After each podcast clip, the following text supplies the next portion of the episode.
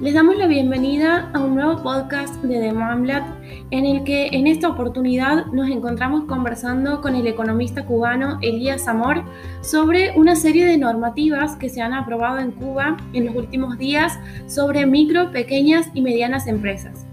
Se dan en un contexto bastante particular, en medio de una profunda crisis económica que vive la isla actualmente y consisten en una serie de decretos leyes que regulan el trabajo privado, las cooperativas no agropecuarias y el registro público de bienes inmuebles, entre otras cuestiones. A continuación, conversamos sobre este tema con Elías Amor, que nos comenta un poco más sobre su análisis de estas normativas.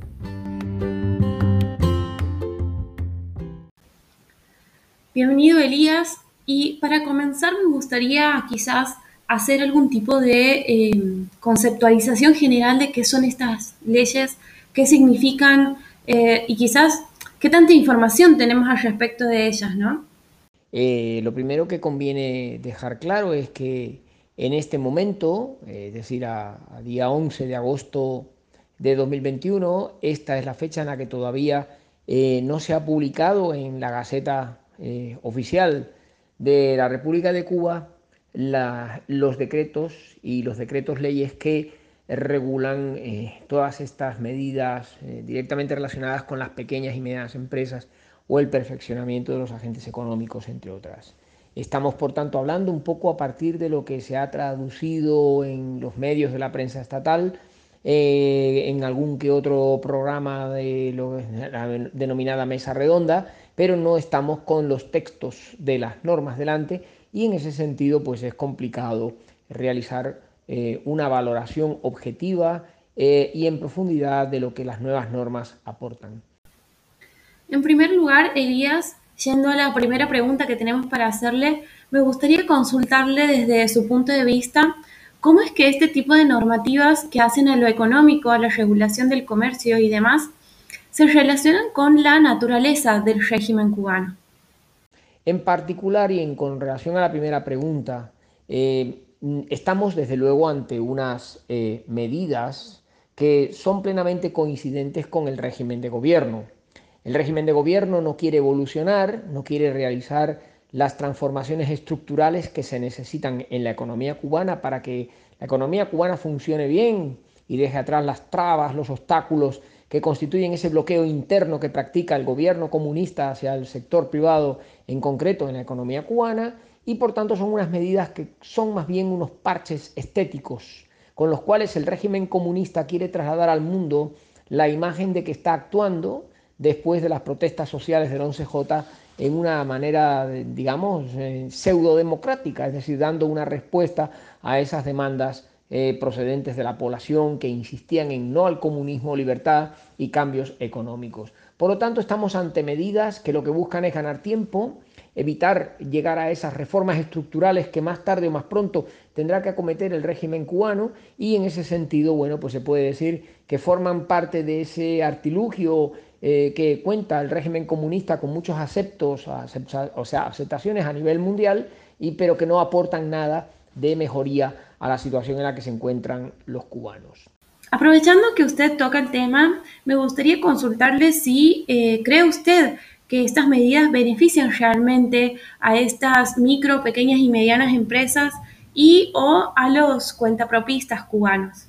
Las medidas no benefician a nadie, las, las medidas benefician al gobierno y esto hay que tenerlo bien claro. Benefician al gobierno porque le dan oxígeno, le van a permitir aguantar más tiempo. Compran tiempo a base de, bueno, pues esta regulación de las ventas a plazos, o la regulación de las ventas en garajes, o la regulación de la libre importación por los viajeros de alimentos, productos de aseo o de cualquier otro tipo de, producto que no se encuentra en la isla. Eso no se, da, no se ve en ningún país del mundo, salvo Cuba, en donde todavía existen tiendas que venden en una moneda que no es la moneda nacional. En ese sentido, las medidas no benefician ni al pueblo cubano, ni benefician a las pymes, ni tampoco a los cuentapropistas. Las, las medidas, insisto, benefician a un gobierno que se sabe que su horizonte temporal ya se acabó y que lo que está es comprando tiempo para intentar llegar el mayor tiempo posible en su eh, andadura, pero sabe que efectivamente ya se acabó, que ese modelo económico y social comunista está obsoleto, hay que cambiarlo y que hay que entrar en el ámbito de las reformas estructurales de una forma u otra cuanto antes. Bien, ahora, ¿cuál ha sido el impacto que ha tenido la tarea de ordenamiento en la economía cubana? ¿Tiene todo ese proceso algún tipo de relación con todas estas nuevas normativas que se han publicado últimamente? Eh, es más evidente, por ejemplo, hablar del impacto de la tarea de ordenamiento en la economía cubana. La tarea de ordenamiento se puede decir que es el responsable directo de que la economía cubana no remonte en 2021 los pésimos resultados obtenidos en el año 2020 como consecuencia de la pandemia del COVID-19, que la economía cubana se hundió un 10,9% su PIB, después de haber caído también en el año 19 un 0,2%. Es decir, la economía cubana lleva casi dos años de recesión eh, y hay pocas economías en América Latina que se encuentren en una eh, situación similar. Por lo tanto, eh, si en este año 2021 no ha mejorado la economía es por culpa de la tarea de ordenamiento que adoptó una serie de medidas que lo que han hecho ha sido ir directamente a la yugular de la economía cubana, impidiendo que la misma salga adelante. La tarea de ordenamiento es una imposición política comunista es una medida que venía obligada por el partido en su congreso del mes de mayo y que el gobierno de Díaz Canel tuvo que implantar porque eh, así se lo exigía el partido al que él pertenece. Y por tanto los desastres ocasionados por la tarea de ordenamiento en términos de bajo crecimiento económico, en términos de inflación, en términos de devaluación del peso, en términos de pérdidas para las empresas estatales y para los trabajadores por cuenta propia, y, así sucesivamente una serie de factores negativos son atribuibles a unas medidas poco reflexivas,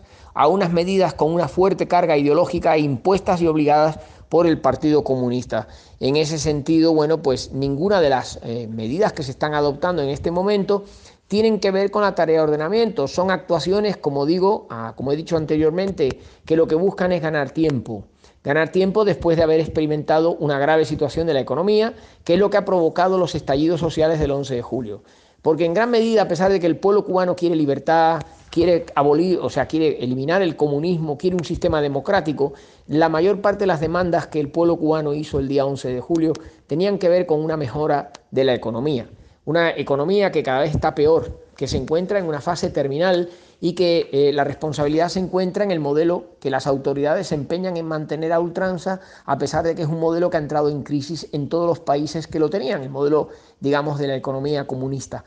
Ahora, por último, me gustaría preguntarle si, eh, en base a su opinión y su análisis, ¿usted cree que estos decretos leyes significan quizás algún tipo de apertura económica para la isla? Bueno, pues en ese sentido se puede afirmar totalmente que los decretos que ha anunciado recientemente el gobierno para ser publicados y que todavía no han visto la luz, insisto, en la Gaceta Oficial, que donde se tienen que publicar, no tienen nada que ver con una posible apertura económica o mejora de la economía cubana de cara a lo que puede ser la eh, prosperidad o el nivel de vida de la población. En ese sentido, cabe esperar que las protestas sociales continúen porque no ha ido el gobierno cubano, ni mucho menos todavía, a plantearse la solución de los problemas que las han generado.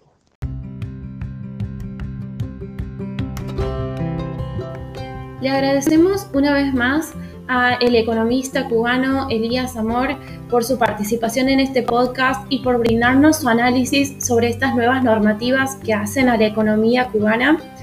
Y los esperamos a todas y todos ustedes en nuestros nuevos episodios de los podcasts de Demo en los que analizamos los diferentes desafíos que hacen a la democracia en nuestros países de América Latina. Muchas gracias.